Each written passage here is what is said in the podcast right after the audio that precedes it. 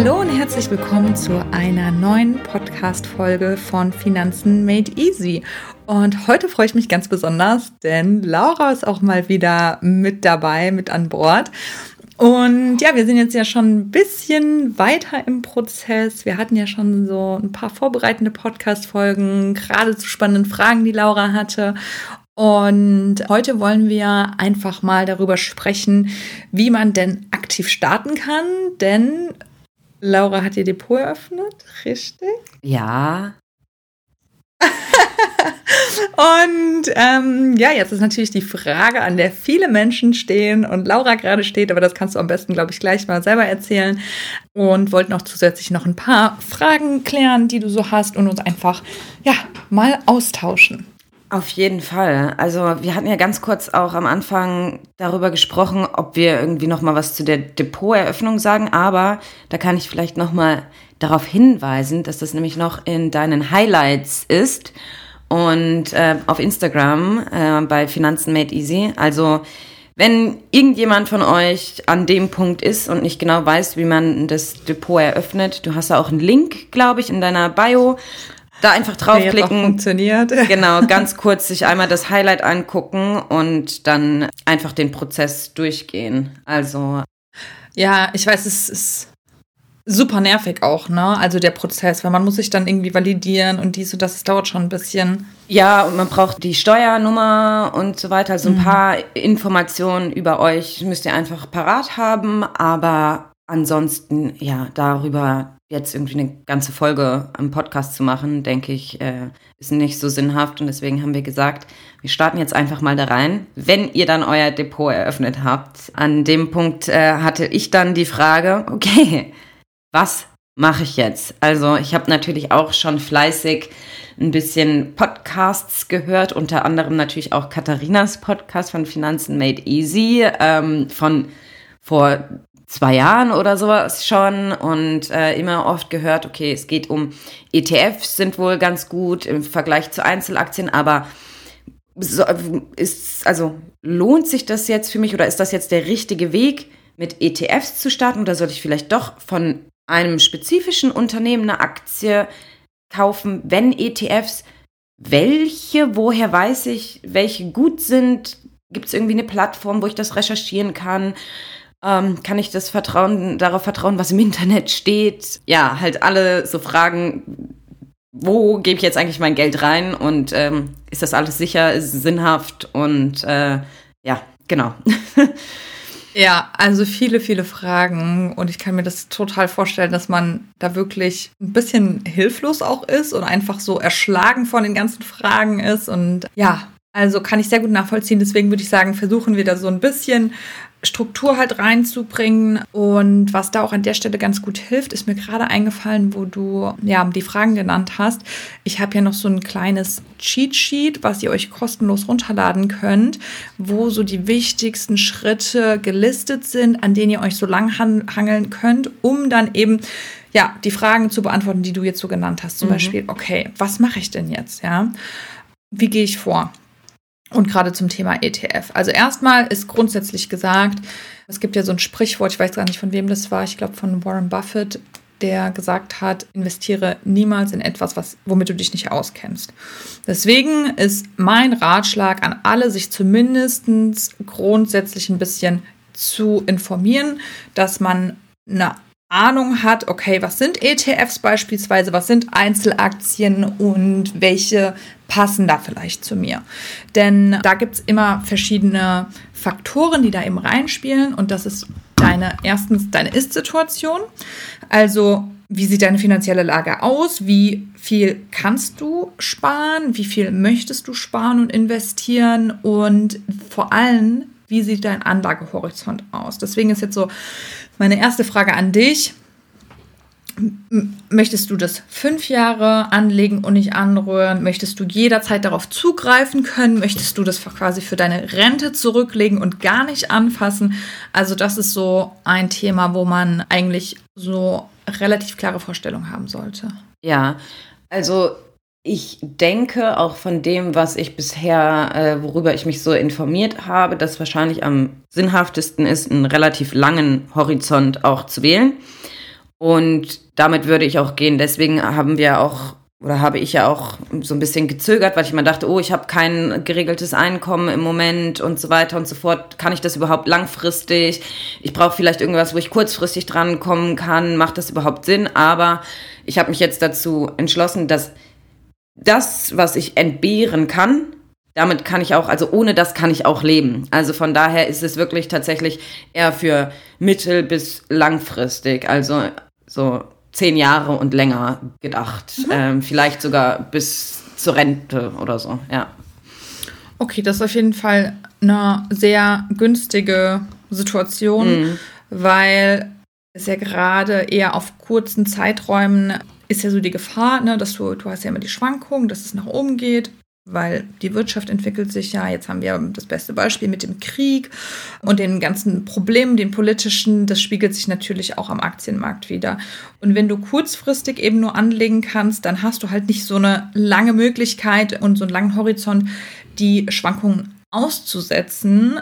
Weil wenn du jetzt sagst, okay, ich investiere heute mein Geld, ich brauche es aber irgendwie nächstes Jahr schon boah, da weißt du natürlich nicht, wie es jetzt weitergeht so in den nächsten Monaten. Ja, ich finde das total interessant. Das soll jetzt irgendwie nicht total kindisch oder leicht oder sonst irgendwas klingen, aber so einfach, um sich das auch nochmal zu verbildlichen, finde ich das mega interessant. Man kann ja so die Entwicklung der verschiedenen ETFs oder Aktien auch sehen.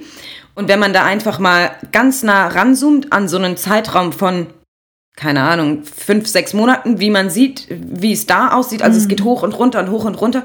Und dann zoomt man wirklich raus und guckt sich einen Zeitraum über mehrere Jahre an. Ja. Und dann sieht man halt eine konstante Entwicklung, wo du einfach quasi in so einem Graph eine Linie durchzeichnen kannst. Und diese Ganz Linie genau. geht halt nach oben. Das finde ich so, um sich das zu verbildlichen, total. Das ähm, Beste. Total ja. gut, ja. Ganz genau, das hast du perfekt erklärt, ja. Weil so ist es ja auch. Und deswegen erklärt das auch nochmal diesen Unterschied zwischen kurzfristigen Anlagehorizont und langfristigen Anlagehorizont. Und der nächste Faktor, der sehr, sehr wichtig ist, ist einfach eine Risikostreuung. Und damit meine ich die Diversifikation deiner Anlage. Denn je breiter der Hintern ist, auf dem du sitzt, umso besser. Ja, umso stabiler sitzt du, umso sicherer bist du. Und deswegen empfehle ich grundsätzlich für ja, Leute, die jetzt keine Finanzprofis sind, sondern was wirklich für die eigene, fürs eigene Geld, fürs eigene Einkommen tun wollen, einen ETF zu wählen, weil erstens bringt der günstige Kosten mit sich, was sehr, sehr wichtig ist. Mhm.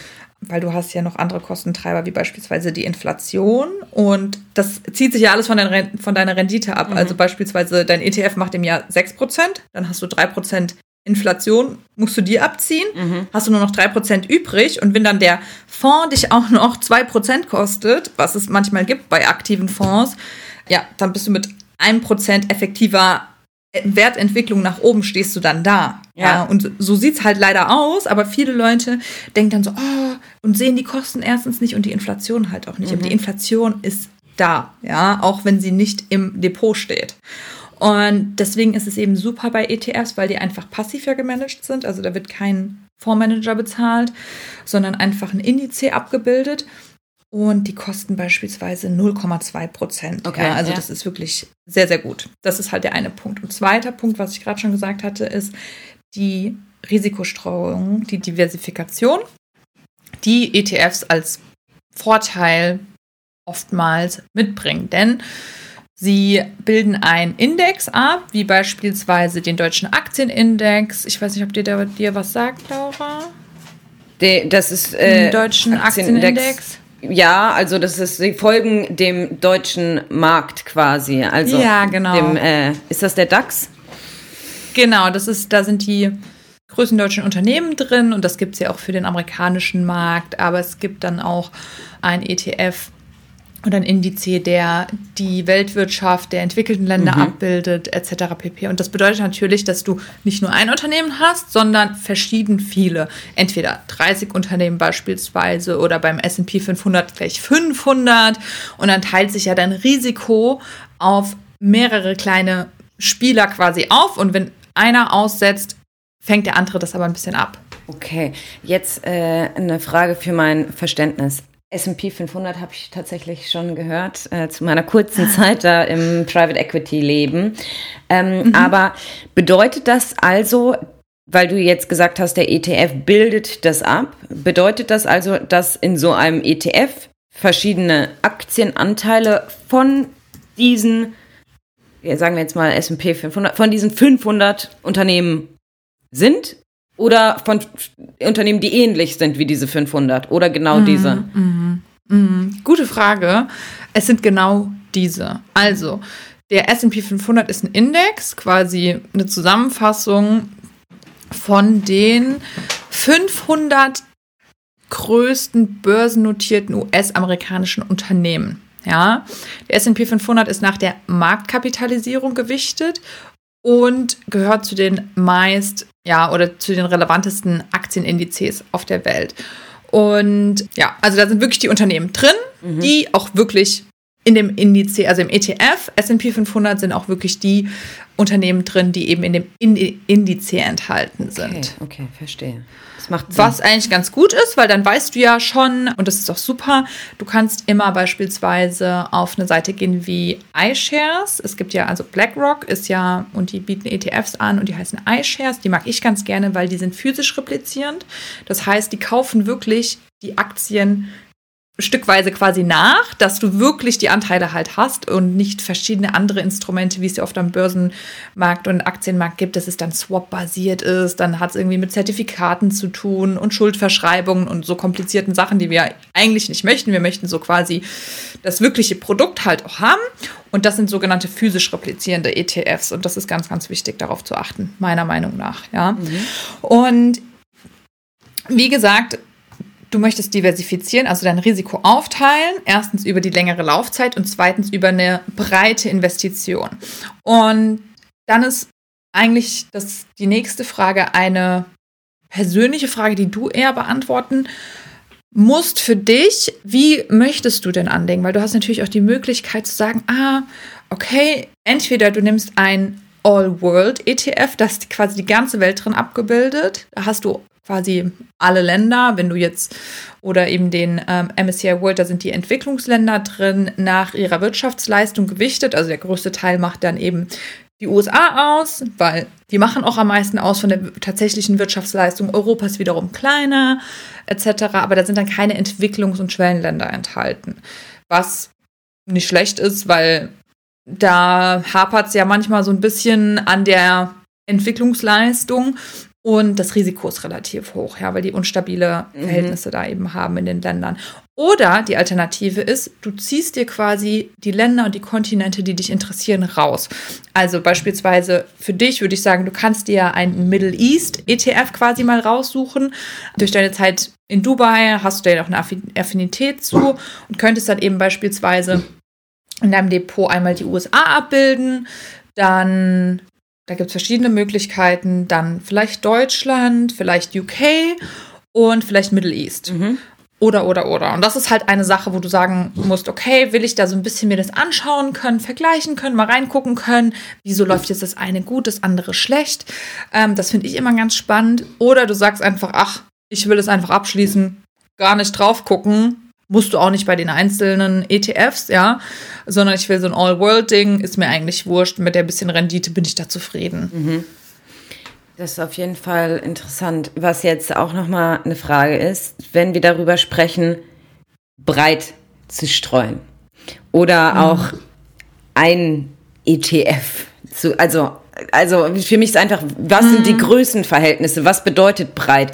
Ist breit jetzt, bedeutet das, wenn ich einfach einen Anteil an einem ETF halt irgendwie kaufe und der ist an sich schon breit oder soll ich verschiedene ETFs quasi kaufen und wie viel also ab wann mhm. zählt es zu breit gestreut und ab wann nicht? Also wie ist das Größenverhältnis? Weil manchmal mhm. kann man ja sagen, 100 ist viel, aber in mhm. anderen Verhältnissen ist eine Million erst viel, ja? Mm, ja, auch eine gute Frage. Vor allen Dingen geht es da auch nicht nur um Zahlen, mhm. sondern auch um die Frage, breitstreuen bedeutet auch, in verschiedene Branchen zu mhm. investieren. Mhm. Erstens verschiedene Länder, verschiedene Branchen, weil du kannst natürlich auch in tausend Unternehmen in Deutschland investieren oder 1000 Unternehmen in der Welt. Das ist ja eine komplett andere Sache. Ja. Oder nur in 1000 Pharmaunternehmen und 1000 Banken oder in 1000 gemischte Unternehmen. Mhm. Verstehst du? Ja. Ne? Mhm. Und das ist halt auch in der Streuung so gemeint. Und ich, wenn ich über Streuung spreche, deswegen ein guter Punkt nochmal, um das zu klären, ist halt wirklich darauf zu achten, verschiedene Branchen, verschiedene Länder, verschiedene vielleicht Unternehmensgrößen und Stadien. Mhm. Ja, es gibt ja ganz große Konzerne, alte Konzerne, dann gibt es eher Wachstumsunternehmen und dann eben die Anzahl der Titel. Also beispielsweise der S&P 500 hat ähm, 500 Titel, Mhm. ja, und da sind ja nur US-amerikanische Unternehmen enthalten.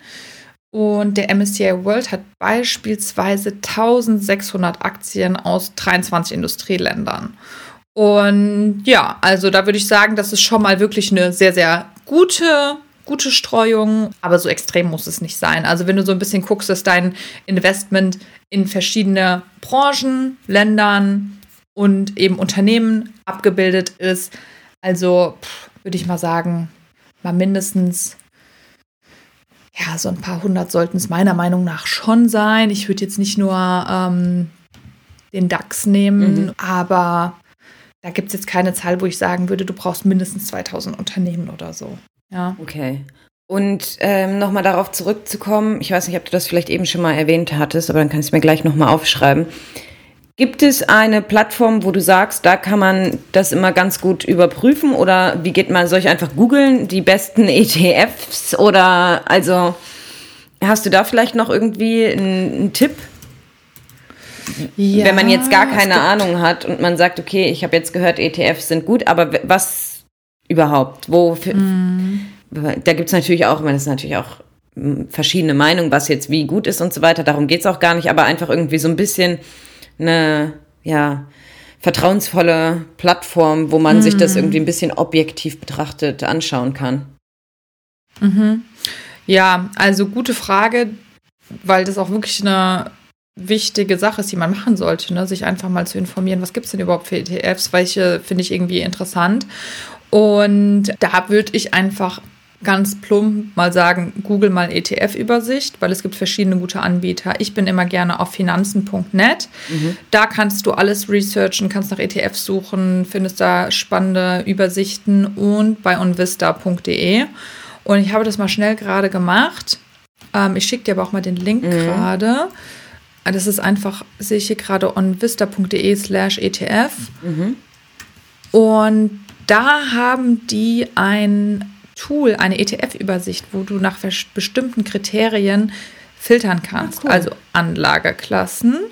Dann hast du Thema, Aktien Afrika, Deutschland, mit Small Caps, Dividendenstrategie, international Japan, also ganz, ganz viele Möglichkeiten, Russland. Dann hast du eine Performance, die du eingeben kannst.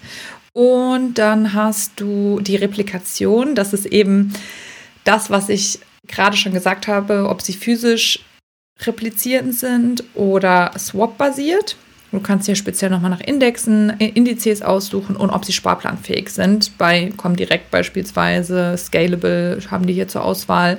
Und ich bin ja bei der Comdirect und ein Fan, deswegen ist es ganz gut, weil nicht jeder ETF ist auch sparplanfähig, dass du da eben sagen kannst, okay, ich möchte da jeden Monat rein investieren. Das würde ich auf jeden Fall mir mal anschauen. Und du hast dann nämlich auch nochmal die Ertragsverwendung, den Unterschied, ob du einen ausschüttenden ETF oder einen thesaurierenden hast. Und das bedeutet, die Unternehmen erwirtschaften ja Gewinne, also Dividenden, die sie dann an ihre Aktieninhaber ausschütten. Um, und da gibt es eben beim ETF die Option, dass du entweder die Gewinne wieder reinvestierst, was eben zu dem Zinseszinseffekt ja also beiträgt, oder du sagst, okay, du willst es jedes Jahr die paar Euros ausgezahlt haben und dann für deine eigene Verwendung eben zur Verfügung haben. Also ich finde thesaurierend in dem Fall besser. Du kannst das ausschüttend irgendwann mal machen, wenn du, also würde ich dir empfehlen, wenn du jetzt ein großes Depot schon hast, vielleicht eine Dividendenstrategie verfolgst und dann kann man nämlich sehr, sehr gut eben von den Dividenden auch leben, wenn man eben ein entsprechendes Depot hat, weil das wird eben, wie gesagt, unterjährig eben ausgeschüttet und du kannst das Geld ausgeben, weil es ist einfach wie ein passives Einkommen und es zehrt aber nicht von deiner Substanz, ja. Und die Substanz verzehrst du ja, indem du eben in dein Depot gehst, Aktien verkaufst und deine Substanz halt schmälerst. Mhm. Aber das können wir auf jeden Fall nochmal als nächstes Thema besprechen, also Dividendenstrategie, was da für Möglichkeiten gibt und ab wann das Sinn macht. Total, das wäre mega interessant, weil genau, das ist das Einzige, was ich so weiß, was immer gesagt wird, man, man soll nie an die an die eigentliche Substanz, Substanz gehen, also das, was man investiert, soll immer da bleiben. Aber ähm, ja, dieser Zinseszinseffekt, der kommt ja eigentlich nur, wenn man auch nicht die ersten Zinsen rausnimmt, sondern diese Zinsen halt quasi mit zu der Substanz genau. dazu tut. Aber wann, wie, was, wo vielleicht Sinn macht und was es für verschiedene Strategien gibt, das wäre vielleicht dann auch nochmal ein interessantes Thema. Ja, nee, das finde ich cool. Dann würde ich sagen, ist das unser nächstes Thema und vielleicht auch noch mal ein paar spezielle ETFs zu besprechen, wenn du dir mal in diesem Tool ein bisschen rumsuchst ja. oder so. Es macht wirklich Spaß. Ist auch für mich interessant, weil ich kenne natürlich auch nicht alle ETFs auswendig. Dann können wir uns die mal ein bisschen anschauen und ja, darüber sprechen, was da vielleicht für dich geeignet wäre. Ja, cool, auf jeden Fall. Und ja, also ich habe mir jetzt gemerkt, bei diesen Filtern, dass die physisch repliziert sind, heißt das so? Sorry. Replizieren, ja, genau. Ähm, genau. Und dass sie spar sparplanfähig sind und vielleicht halt dann, das ist ja das, worüber wir dann nochmal sprechen, äh, entweder ausschüttend oder thesaurierend. thesaurierend. Genau. Okay, also ja, da, da kann ich mir schon mal ein Häkchen dran machen, dass es die drei Kriterien einzuhalten gilt. super. Ja, super.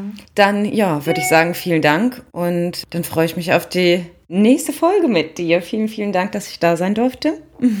ja, sehr gerne. Ich habe mich sehr gefreut und ja, an alle Zuhörer, wenn ihr Fragen an Laura und mich habt, wie gesagt, schickt uns bitte immer Feedback über Instagram oder eben über die E-Mail-Adresse. Das ist alles verlinkt in den Show Notes, wenn euch irgendwas speziell interessiert. Und das nehmen wir sehr, sehr gerne auf. Und ja, wünschen euch dann einen schönen Sonntag und bis zum nächsten Mal. Bis dann.